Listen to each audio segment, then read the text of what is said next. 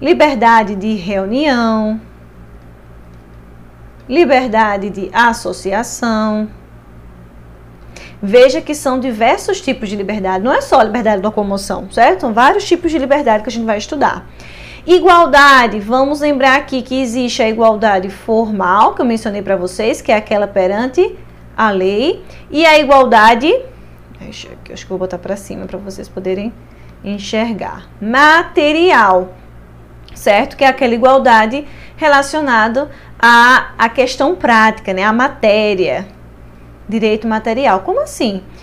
Eu preciso de um tratamento diferente porque eu estou numa situação diferente. É tratar desigualmente o desigual na medida da sua desigualdade. A gente vai observar essa igualdade material, por exemplo, vou colocar aqui exemplo, logo de cara no artigo 5 inciso 1, que fala que homens e mulheres tinham os mesmos direitos e deveres nos termos da Constituição. Mas a própria Constituição estabelece situações de tratamento distinto entre homens e mulheres. Por exemplo, a previdência, a questão da aposentadoria, né? a mulher tem requisitos um, é, um pouco menores do que os homens em relação ao tempo de contribuição, enfim. É, em relação a ao direito do trabalhador previsto no artigo 7, na licença maternidade e paternidade, é diferente o prazo entre homens e mulheres. A questão de concurso público, quando nós temos ali concursos que exigem é, teste físico, o teste físico de homem é diferente do teste físico de mulher. Por quê? Porque se eu tratar todo mundo exatamente da mesma maneira, eu vou é, estabelecer um critério de um critério desarrazoado, né? um critério desproporcional, que vai favorecer uma categoria que tem condições melhores do que a outra. É isso que nós falamos no direito à igualdade material, é tratar desigualmente os desiguais na medida da sua desigualdade, tá certo? Ó, as pessoas estão em patamares distintos, deixa eu ver se dá para ver aqui, dá. E aí eu vou tratar diferente quem é desigual para poder igualar, tá joia? Então, é essa a nossa ideia, beleza? Show! E aqui, segurança. Quando eu falo em segurança do artigo 5 é segurança jurídica, tá, gente? É a segurança perante as leis, perante o nosso sistema. A segurança de que se um juiz julgar uma causa sua, e já foi decidido, morreu, mesmo que a lei mude depois, não vai mexer com tudo que você já já teve, com seu direito adquirido, tá certo? Em relação às leis no sentido amplo, em relação ao nosso sistema, tá certo? É diferente da segurança social, que a gente vê lá no artigo 8 E direito de propriedade, que pode ser propriedade material e propriedade imaterial. É o meu direito de ter propriedade, opa, imaterial os bens, né? Imóveis, móveis, carro, enfim, e também imaterial, que são os direitos é, relacionados aos direitos autorais, né? Direito em relação à patente de marcas, empresas, enfim, tá bom? Então, esse, todos esses direitos serão trabalhados agora no, ao longo do estudo do artigo 5 tranquilo? Vamos seguir, a gente já mencionou aqui o inciso 1, que é direitos entre homens e mulheres, né, direitos iguais. Perante a lei todos são iguais, mas é necessário tratamento distinto em relação a que, algumas categorias, né, algum grupo de pessoas que são vulneráveis. Vamos resolver essa questãozinha aqui de prova para ver como isso vem sendo cobrado. O direito fundamental à vida é hierarquicamente superior aos demais direitos fundamentais. O que foi que nós falamos, pessoal? Não há hierarquia. Opa, deixa eu apagar aqui, né? Ajeitar. Não há hierarquia e nem não há hierarquia. Você vai levar para a prova. Não há hierarquia e nenhum direito nenhum direito é fundamental, nem me, ou é fundamental não, são fundamentais, nenhum direito é absoluto, é absoluto, certo? Isso aqui é o que você vai levar para a prova. Então, essa afirmação está falsa, né? Errada. Tranquilo? Vamos seguir. Princípio da legalidade. Olha só, galera. Aqui nós vamos ter lá no inciso 2, deixa eu colocar aqui, ó a gente já começou o estudo do artigo 5 certo? Artigo 5 inciso 2. Vai me dizer o seguinte, que ninguém é obrigado a fazer, deixa eu ver se eu consigo escrever aqui. Ninguém será obrigado obrigado a fazer ou deixar de fazer, deixar de fazer algo, senão em virtude de lei. Em virtude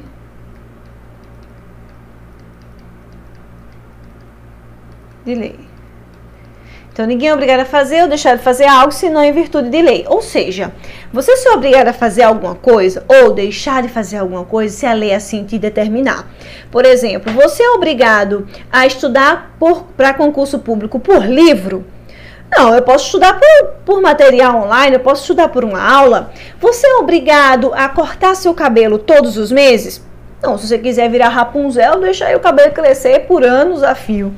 Você é obrigado a cantar o hino nacional todos os dias pela manhã quando você liga a televisão para assistir o jornal? Não, porque a lei não te obriga. Agora, você é obrigado a votar? Sim. Ah, não quero, só tem né, os meus as minhas opções são péssimas, mas você é obrigado, porque a lei manda, no caso a Constituição manda, no sentido amplo, né? Lei no sentido amplo, a Constituição manda, então você vai ter que fazer, certo? É diferente, deixar de fazer algo. Você pode, por exemplo, pintar o seu cabelo de roxo, azul, amarelo? Pode.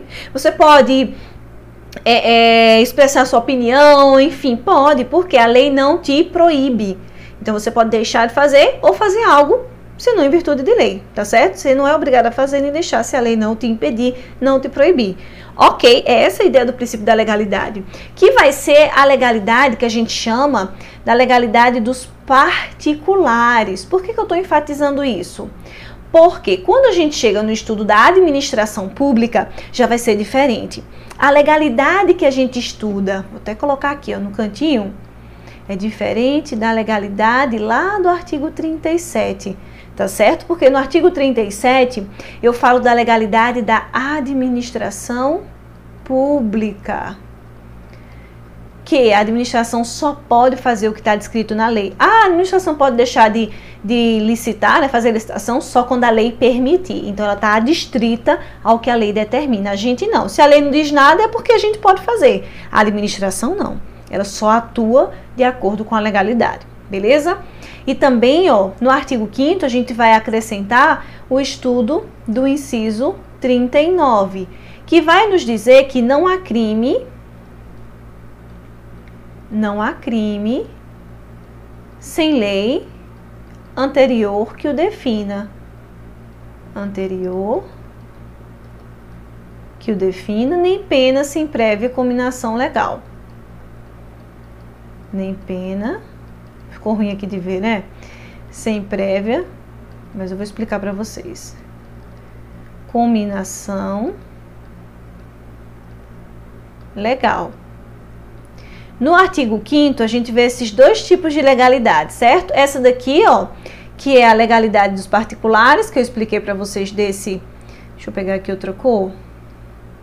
Verde essa legalidade aqui, ó, ninguém é obrigado a fazer ou deixar de fazer alguma coisa, senão em virtude de lei, e essa do artigo 39, que é a chamada legalidade penal. Só há crime sem só há crime se houver uma lei antes que diga que aquela conduta é crime. Então, só existe crime se tiver uma lei definindo que aquilo é crime. Ah, professora, é crime matar alguém. É crime matar alguém. Por quê? Porque está previsto na lei. É crime deixar de pagar é, é, tributo, né? Você enganar a Receita Federal, você é, é, como é que chama? Sonegar imposto é crime? É crime, porque está previsto na lei. É crime você instigar alguém a se matar? É crime, está na lei. Então só é crime se a lei definir. É crime adulterar? Já foi um dia, mas hoje não é mais. Então não pode ser mais considerado crime, você não responde mais pela conduta criminosa, tá certo? Porque deixou de ser crime, deixou de estar previsto na lei, tá joia? Então cuidado em relação a isso, certo? Aqui, só para a gente fechar esse nosso bloco com esse esse entendimento. Ó, quando eu falo em princípio da legalidade, eu estou falando num, no conceito de lei no sentido amplo. É o respeito, é a lei numa ideia geral. Quando eu falo lei, pode ser portaria, pode ser um decreto, pode ser uma lei mesmo que passa por um trâmite legislativo, certo? Pode ser uma resolução. São vários instrumentos. Tudo isso aqui são instrumentos que criam regras. É lei no sentido amplo, ó. poder amplo e geral de qualquer espécie de relação. Qualquer espécie dessa pode criar uma regra, uma norma que você tem que seguir, que você tem que cumprir, certo? Já aqui, quando eu falo na reserva legal, eu estou falando na regulamentação de determinadas e específicas matérias que necessariamente vão ter que ser reguladas por lei. Aquela lei em sentido. Lei em sentido estrito. Isso significa que é o processo da lei mesmo, certo? Esse conteúdo é reservado à lei. A lei que passa pelo trâmite legislativo lá do artigo 59, vai lá para o Congresso, passa na Câmara, depois vai para o Senado, aí vai para o presidente da República aprovar e depois é promulgada, publicada. É esse processo. Não é simplesmente uma medida provisória, por exemplo, que o presidente, o presidente da República pode editar e pronto, já está valendo. Não é um decreto que um governador chega e já edita e já está valendo. Não é assim, certo? Não pode criar crime por meio de decreto. Imagina que, num contexto aí de, de pandemia, o governador, por meio de decreto, disse que agora é crime estar na rua sem máscara. Ele não pode dizer que é crime andar na rua sem máscara, tem que submeter a um projeto de lei que vai lá para o Congresso Nacional para que lá seja aprovada a lei que diga que é crime. Por quê?